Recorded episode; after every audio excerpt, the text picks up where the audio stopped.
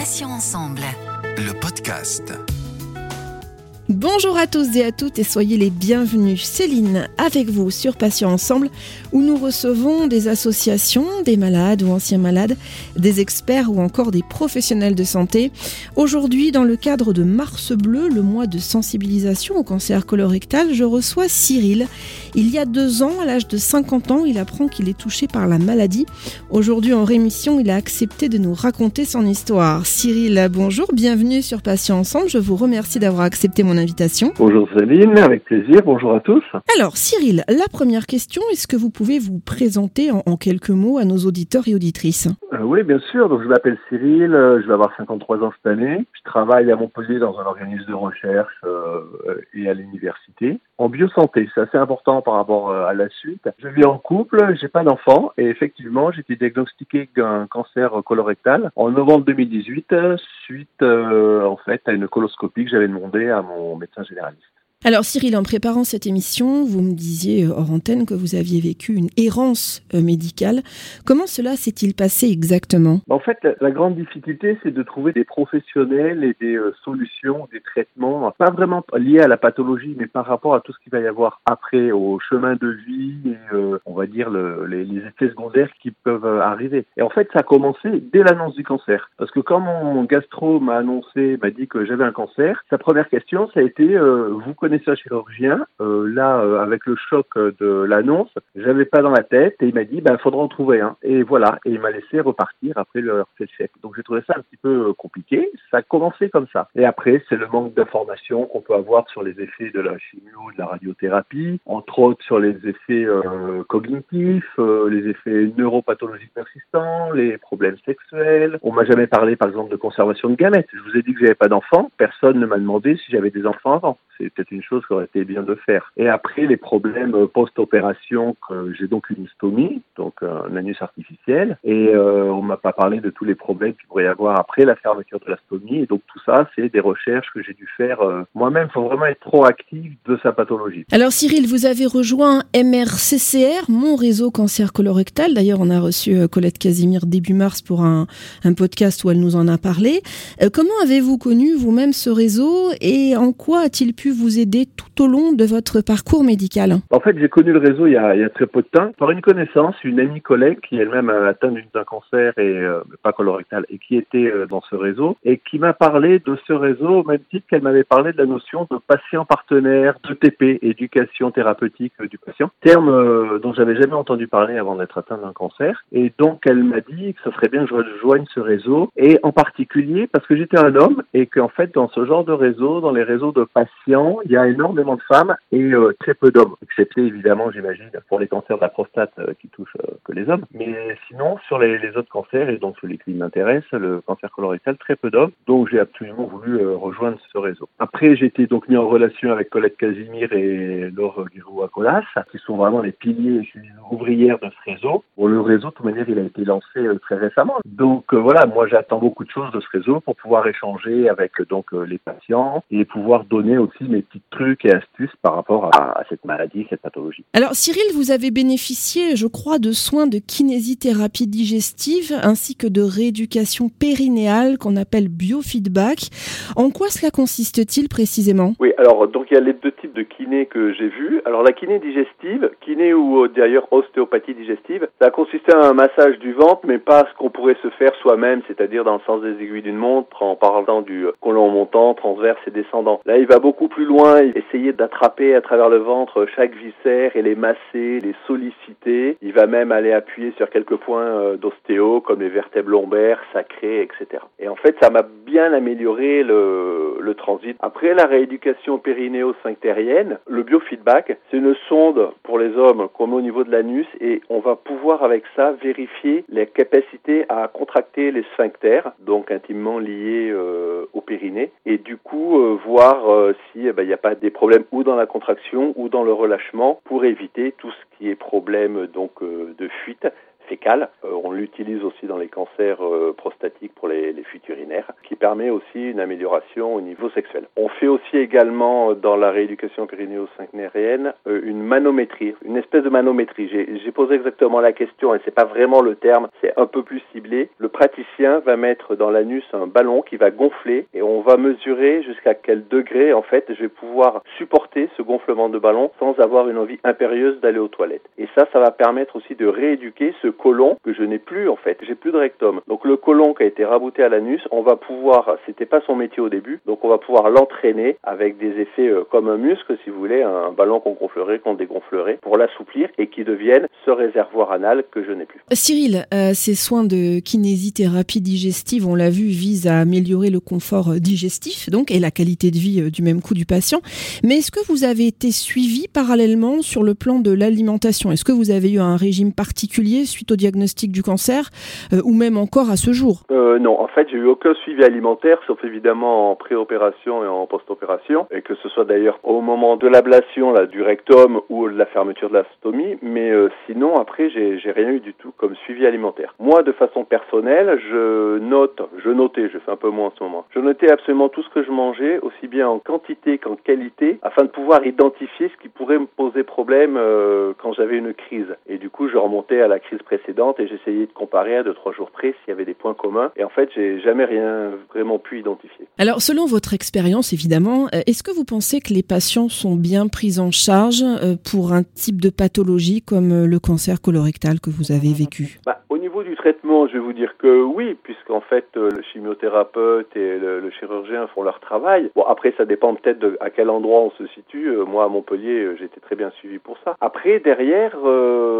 c'est un petit peu compliqué puisqu'on ne propose pas de suivi, que ce soit du suivi dermato pour les, soucis de, des rayons ou les problèmes dermato que je pouvais avoir avec la stomie. C'est moi qui faisais la démarche. Il fallait vraiment être proactif pour avoir des rendez-vous. Jamais on m'a dit, ah, pour y avoir des problèmes, vous devriez aller voir deux. On propose rien au niveau des problèmes de transit que j'ai depuis la, fermeture de la stomie. Euh, le biofeedback, c'est moi qui l'ai trouvé. En plus, c'est très très compliqué de trouver un praticien qui fait du biofeedback chez un homme. Pour les femmes, il n'y a aucun problème, mais pour euh, les hommes, c'est très très compliqué de trouver ça. Au niveau euh, neuropathie, euh, la réponse que j'ai eue, c'était bon, c'est normal, c'est suite à la chimio, mais il s'est avéré que c'était pas du tout suite à cette chimio. J'avais déjà arrêté depuis trois mois. Ça va beaucoup plus loin. Et je pense qu'après, la communication entre la clinique et la ville, le médecin traitant ne se fait pas vraiment. L'infirmière de coordination, mis à part m'appeler le lendemain de l'hospitalisation, enfin du retour à la maison pour savoir si tout allait bien, j'ai jamais eu d'autres nouvelles. Et après, je vais plus loin. On m'a pas parlé de possibilité d'un suivi psy, que ce soit pour moi ou pour les dents, par exemple. On m'a pas parlé de suivi euh, au niveau sexuel. Enfin, il faut toujours être proactif vis-à-vis de sa maladie et des effets secondaires et toujours aller euh, à la recherche, à la pêche soi-même des informations et des solutions.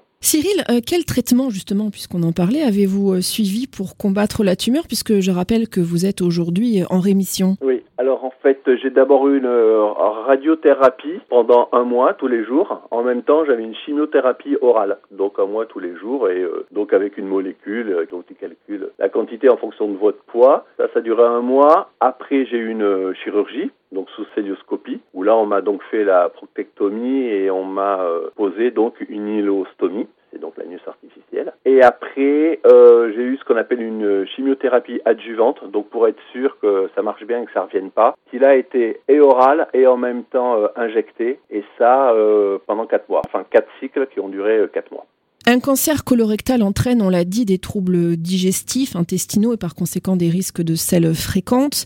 Euh, comment avez-vous réussi, Cyril, à gérer cette situation qui est pour le moins inconfortable, euh, socialement parlant, tout d'abord? Alors effectivement, c'est des selles très fréquentes parce qu'après la fermeture euh, de la stomie, j'avais 20 selles par jour. Donc il fallait que 20 fois par jour, j'aille aux toilettes et quand on y est, en plus, c'est pas, on n'y est pas que 5 minutes, on y est pour plusieurs minutes, voire des demi-heures. Donc quand vous calculez 20 fois fois une demi-heure, on passe quand même beaucoup de temps aux toilettes. En plus, il y a une grande difficulté à faire une différence entre est-ce que ce sont des sels ou est-ce que ce sont des gaz. Donc euh, là aussi, ça complique euh, sa vie tous les jours et avec une impériosité. Faut vraiment y aller très rapidement. Du coup, euh, bah, au niveau social, il faut toujours être sûr d'avoir des toilettes à disposition. Hein, donc difficile d'aller à la plage, de se balader la première année. La reprise du travail, c'est très compliqué aussi. Après, au niveau pratique, ben, je veux dire, il suffit d'avoir en plus avec soi, c'est bien d'avoir des, des lingettes parce que le papier, au bout d'un moment, ça irrite. Idéalement, c'est préféré se laver avec de l'eau claire, donc bah, vaut mieux être chez soi que dans un restaurant quand ils sont ouverts ou ailleurs, à l'extérieur.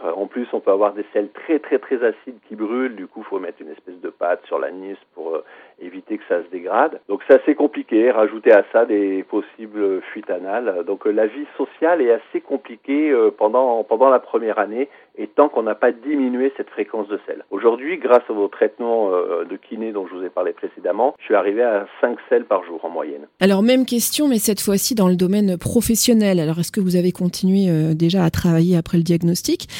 Première petite question. Et puis sous-question, si oui, comment gérer les troubles physiques dont vous parliez donc lié à la maladie, au sein d'une entreprise Parce que c'est vrai que c'est très très compliqué. C'est très compliqué en effet. Alors en fait, entre l'annonce du diagnostic en octobre 2018 et mon opération qui a lieu en avril 2019, donc pendant la chimio et la radio, malgré des grosses fatigues dues à ce traitement, l'apparition de quelques troubles cognitifs, des problèmes dermato, mais que donc tout allait bien au niveau transit, j'ai continué à travailler. Après l'opération, j'étais arrêté pendant un an et euh, j'ai repris en fait le travail à temps partiel depuis euh, juillet 2020. Donc je suis à 50% thérapeutique. La grande chance, entre guillemets, bah, c'est le Covid qui en plus a poussé à ce que je sois en télétravail puisque c'est le genre de job que je peux faire euh, de chez moi. Donc du coup, j'ai pas encore ce problème d'être dans l'entreprise avec ces problèmes de transit. Parce que vous vous imaginez bien, c'est une grosse entreprise, on a environ 200, doit y avoir euh, six toilettes pour les 200, euh, il en faudrait un spécialement dédié pour moi, donc ça serait très très compliqué, avec toujours cette impériosité, cette difficulté à différencier gaz et sel. Donc après, au niveau travail, que ce soit en télétravail, mais même au retour en entreprise, faut penser d'abord à en parler évidemment pour aménager le, le poste de travail, les, les, les circuits, on va dire, dans l'entreprise. Et moi, au niveau poste de travail, en ce qui me concerne, ça a été, mais là, non pas dû directement au problème euh, cancer colorectal, mais au problème neuropathique sous-jacent, ça a été adapté avec un système de dictée orale pour l'informatique, avoir un clavier avec des plus grosses touches que les nouveaux claviers, avoir une souris et pas un trackpad. Mais ça, c'est lié à la, neuropathie et pas au cancer colorectal euh, directement. Le sujet du cancer colorectal, c'est toujours euh, délicat à aborder, hein, que, soit, que l'on soit un homme ou une femme, c'est assez tabou. J'ai d'ailleurs reçu Peggy Grillet l'année dernière dans un podcast, elle nous a parlé de son cancer du barectum. Est-ce que vous avez pu parler, vous, librement, euh, à votre entourage de votre maladie, Cyril? Vraiment 100% tabou. Hein. En France, on parle jamais de sel euh, ni de tout ce qui se passe en dessous de la ceinture. Hein. En fait, euh, moi, j'en ai parlé très librement dès le début. Bon, c'est certainement dû à mon, à mon caractère aussi. Donc, j'expliquais euh, les choses, mon ressenti, mes traitements et à la famille, aux amis.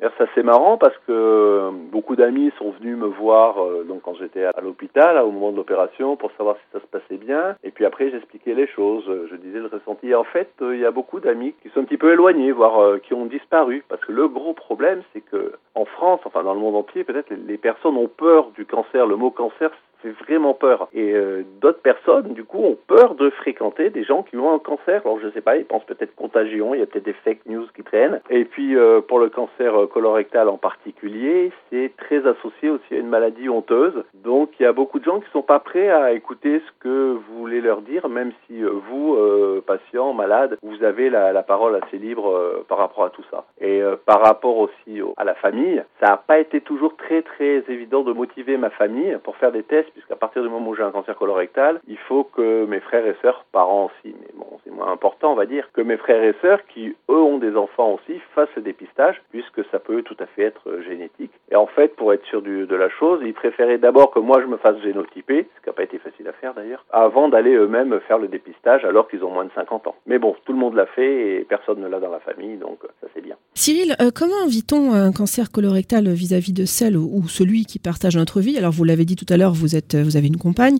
Euh, l'intimité a, été peut-être un petit peu plus compliquée euh, donc après l'opération pour des raisons euh, physiques évidentes et, puis psychologiques d'ailleurs aussi. Ouais, ouais, mais non, c'est sûr. Ah, c'est sûr que la vie de couple, elle en prend un petit coup quand même. Hein. Alors d'abord, il y a, y a la stomie, donc cet anus euh, artificiel, c'est une espèce de poche qu'on a collé sur le ventre qui récupère les selles. C'est sûr que pour l'image de soi, c'est, c'est pas terrible. Cette image est, pas mal euh, altérée. Bah, du coup, bah, il faut, faut en parler, il hein, faut en discuter avec euh, son sa partenaire. Et moi, j'ai la chance d'avoir une, une compagne qui est complètement open, très compréhensive par rapport à ça. Et c'est même elle qui me faisait les soins de la stomie quand moi j'ai décidé d'arrêter de prendre des infirmiers, infirmières pour ces soins, pour des raisons de planning, de compétences ou autres. Et donc ma compagne l'a fait et l'a très bien fait. Du coup, euh, dans notre couple, franchement, au niveau de la, la stomie et tout, ça s'est bien géré. Après, un conseil que je pourrais donner, bah, faut adapter la lumière, euh, peut-être la tenue, euh, pour éviter toujours d'avoir euh, la poche, toujours cette poche en tête. Et, et moins on la voit, mieux c'est. Mais il n'y a pas de raison que ça se complique. Après, bah, il y a le problème de la, la radiothérapie hein, sur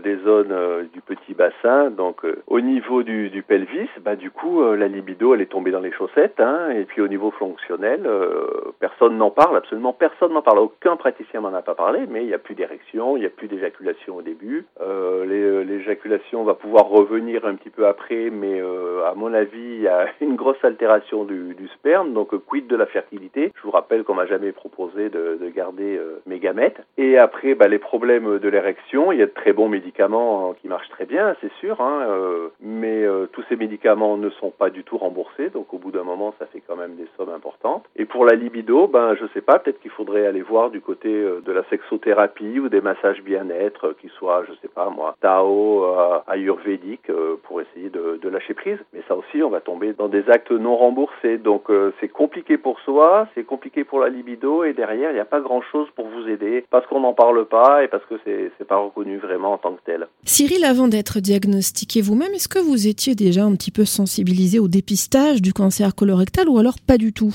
Oui, j'en avais entendu parler, je savais vaguement comment se faisait ce dépistage. En fait, personne dans mon entourage n'en avait fait ou n'en avait parlé, donc euh, pas plus au courant que ça, je vais dire. Et hein, l'information grand public, je la trouve assez faible si on compare, par exemple, au, cancer du sein. Donc, euh, bon, à 50 ans, comme tout le monde, j'ai reçu mon, courrier hein, pour aller retirer euh, l'enveloppe auprès de mon, mon, médecin traitant. Et mais en fait, j'ai reçu le courrier quasiment au même moment que ma coloscopie. Bah, du coup, j'ai pas fait le dépistage. Mais mon médecin traitant ne m'avait jamais parlé de, de ce dépistage avant. Donc, je venais d'avoir 50 ans trois mois avant. Il m'avait pas parlé du dépistage. J'ai vraiment attendu de recevoir l'enveloppe à la maison pour aller chercher le kit chez lui. On m'en a parlé, mais bon, comme en même temps, en parallèle, j'avais demandé ma coloscopie, on, je suis pas allé plus loin par rapport au dépistage. Pour conclure cet entretien, Cyril, euh, aujourd'hui, j'aimerais vous demander des nouvelles de votre santé. Comment allez-vous? Bah, ça va ça va plutôt bien parce que bah, je suis en rémission, comme vous l'avez dit au début, et ça c'est quand même la, la, super bonne nouvelle. Bon, maintenant il y a le suivi, mais il n'y a pas de raison que ça se passe mal. Bon, après c'est vrai que si au niveau transit ça pouvait s'améliorer, ça serait pas mal parce que bah, pour la reprise du boulot, normalement je reprends mon boulot au mois de juin à 100%, donc euh, je voudrais pas avoir cette peur, euh, toujours euh, cette épée de Damoclès sur euh, est-ce qu'il y a des toilettes disponibles, comment faire, où je vais aller, tout ça. Au niveau intime et sexuel, bah, il y a encore du boulot, donc il va falloir que j'explore d'autres pistes.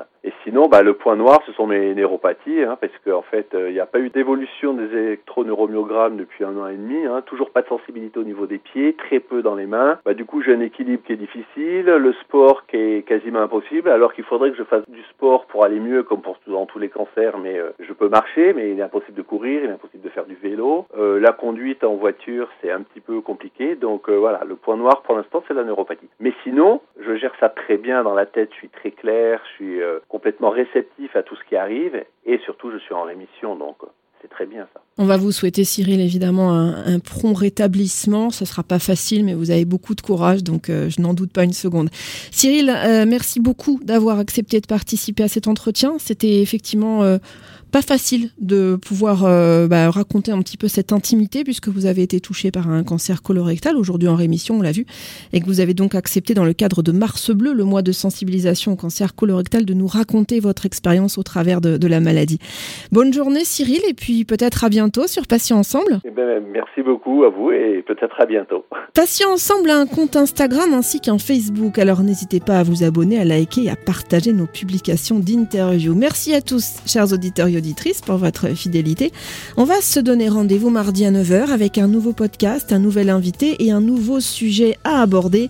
Je vous rappelle que désormais, vous pouvez retrouver nos podcasts deux fois par semaine, mardi et jeudi, en ligne donc dès 9h sur passion au pluriel-ensemble.fr, mais également sur les plateformes de téléchargement Spotify, Ocha, Deezer, Apple et Google Podcast.